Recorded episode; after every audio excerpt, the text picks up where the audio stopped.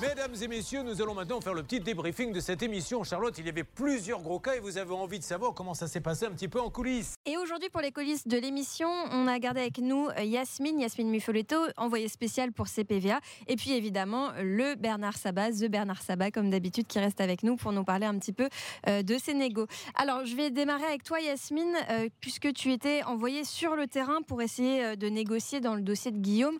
On rappelle rapidement que Guillaume, il a un terrain sur lequel il fait pousser des arbres, il a un petit verger et en fait la mairie a décidé d'installer une barrière qui l'empêche d'accéder à son terrain en voiture et euh, le problème c'est que tout simplement bah, lui il voudrait une clé pour pouvoir ouvrir la barrière un petit peu quand il veut parce que sinon il doit prévenir la mairie 48 heures avant. Yasmine, tu as rencontré le maire, on a vu que la négo elle s'est pas hyper bien passée puisque visiblement il y a, y a un vrai différent entre le maire et Guillaume. Raconte-nous un petit peu comment toi tu as ressenti les choses.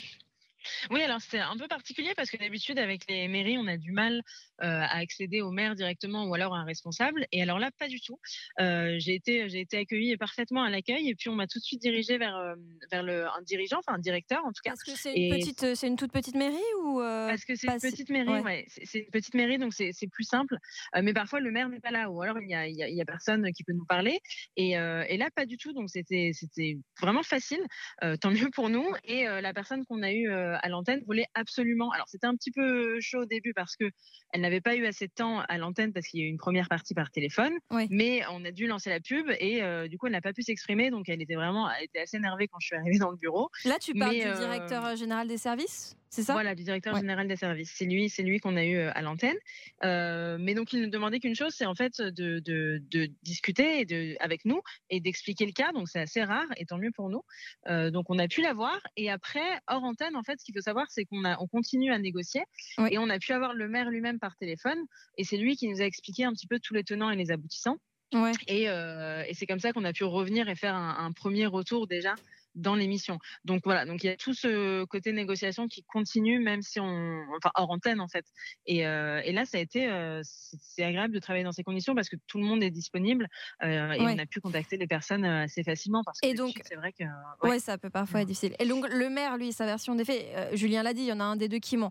Le maire, il dit que Guillaume et sa compagne organisaient des fêtes sur le terrain et que ça faisait du bruit et que les voisins se sont plaints. Guillaume en plateau était vraiment catégorique. À pas un, à pas un seul moment, il a hésité. Il nous a dit c'est faux, ça n'est jamais arrivé. Toi, quel est ton sentiment par rapport à, ce que disait le maire? Est-ce qu'il se trompe de personne? Est-ce qu'il y a de la mauvaise foi d'une part ou de l'autre? Bah, C'est là, où c'est compliqué parce que au quand j'ai eu le maire au téléphone, euh, lui aussi était catégorique et en fait la, la clé avait été remise à, à, la femme de Guillaume et ils ont fait venir des chiens, ils ont fait des fêtes, ça a fait du bruit, etc.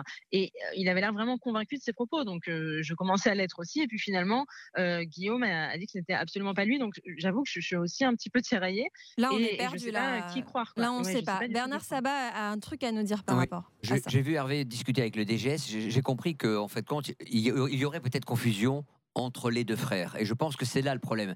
C'est que le maire peut-être est persuadé d'avoir fait une démarche auprès de Guillaume qui était en plateau, alors que son frère, mm. lui, avait déjà une clé et en même temps, peut-être c'était lui l'instigateur des fêtes. Et je pense qu'aujourd'hui, la confusion, elle est là. C'est pour ça que Julien a précisé quelque chose d'important. Est-ce que c'est bien le lot 190 à qui vous avez remis la clé? Et on a senti le maire comme le DGS perdu là-dessus parce qu'il y avait vraiment la confusion entre les deux frères. Et ça, ça a énervé Julien. Oui, mais toi, Yasmine, euh, le maire pour toi était catégorique. C'était Guillaume pour lui. Il n'y avait pas de. C'était Guillaume c'était bien le, c'était bien le lot 190 euh, et c'était bien la compagne de Guillaume.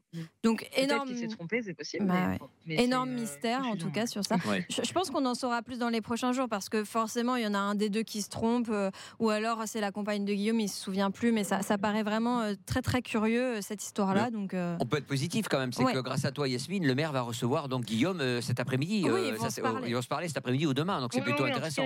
voilà, ils vont se parler dans les jours qui arrivent, ça c'est sûr et certain. Il est disponible pour le recevoir. Donc, euh, donc, on va avoir du nouveau très vite. Ouais. quelque chose va ressortir de tout ça et c'est ça le positif. Là où on est moins positif, Bernard, c'est sur le dossier d'Anaïs, le dossier du mariage annulé. 2000 euros qu'elle devrait euh, euh, recevoir, on devrait lui rembourser cette somme. Malheureusement, la gérante du manoir refuse et, elle n'était pas très contente. Toi, Rantaine, tu as discuté avec elle, comment ça s'est passé? Oui, mais je pense qu'elle a été énervée parce qu'elle considère qu'on lui a annulé le mariage soi-disant une semaine avant.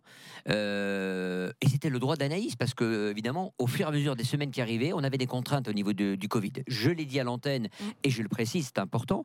Euh, moi, j'ai organisé le mariage de mon fils, j'ai eu les mêmes contraintes. Et donc, il y a des lieux que nous n'avons pas choisis, sur lesquels on avait versé des acomptes, qu'on nous a rendus après 12, 18 Ouais. mois, euh, justement pour ça. Et donc, ça veut dire que, dans tous les cas, on ne pouvait pas danser dans un, un lieu bien particulier. À partir de là, on aurait dû les rembourser. Cette dame est de mauvaise foi, je le dis, et j'assume mes propos, parce qu'elle dit je n'ai plus de trésorerie, je ne peux pas rembourser, mais je continue à commercialiser mon endroit aujourd'hui. Mais c'est ça, c'est est-ce que euh, pour toi le vrai, la vraie raison c'est euh, euh, elle avait qu'à me prévenir plus tôt ou est-ce que c'est bah de toute façon j'ai pas l'argent pour la rembourser? Moi, j'ai le sentiment qu'elle n'a pas l'argent parce que je lui ai proposé un échéancier, j'ai discuté avec elle, et plus je lui ai proposé des solutions, moins elle les acceptait, jusqu'à me dire, de toute façon, c'est pas grave, je n'ai pas le temps, je veux, aller en, euh, je veux aller en justice, qu'elle aille en justice, moi je ne paierai pas. Donc elle était quand même très déterminée, alors qu'elle a eu déjà un conciliateur qui était venu la rencontrer. Donc ça veut dire un conciliateur qui était là aussi comme nous, de faire de la médiation et trouver une solution. Elle ne veut rien entendre, elle est vexée dans Ouais. son amour propre, que ces gens-là, une semaine avant, euh, aient annulé de, de se marier chez elle. Ils avaient le droit, c'est la loi, ça c'est clair, Ah oui. et qu'ils se soient mariés chez eux en petit comité. Ouais. Donc ça, ça, ça lui plaît pas sur le principe. Ça veut dire que elle, elle considère que Anaïs faisait de la concurrence à, son établissement. Mais Ah c'est, oui. on tombe sur la tête, quoi. Mais bah, tu penses qu'elle va fermer son établissement si elle a plus d'argent? Mais moi sur internet non. j'ai vu qu'il y avait encore Et des je lui ai dit, madame, vous avez de bons commentaires, je ne comprends pas, c'est un beau manoir, euh, vous reprenez les activités, les mariages redémarrent, proposez-lui un échéancier, 200 euros par mois, j'ai été jusque-là, ça veut dire donc sur 10 mois, 2000 euros. Elle a dit non. Elle a dit non, c'est important euh, de, de- l'entendre. Elle ne veut rien entendre, elle est totalement hermétique. De toute façon, c'est un dossier qui part en justice et évidemment, dès qu'Anaïs aura une décision de justice, elle nous en fera part et on donnera la solution de cette décision évidemment à l'antenne dès qu'on aura du nouveau. Merci Bernard, merci Yasmine et je vous dis évidemment à très bientôt dans CPVA.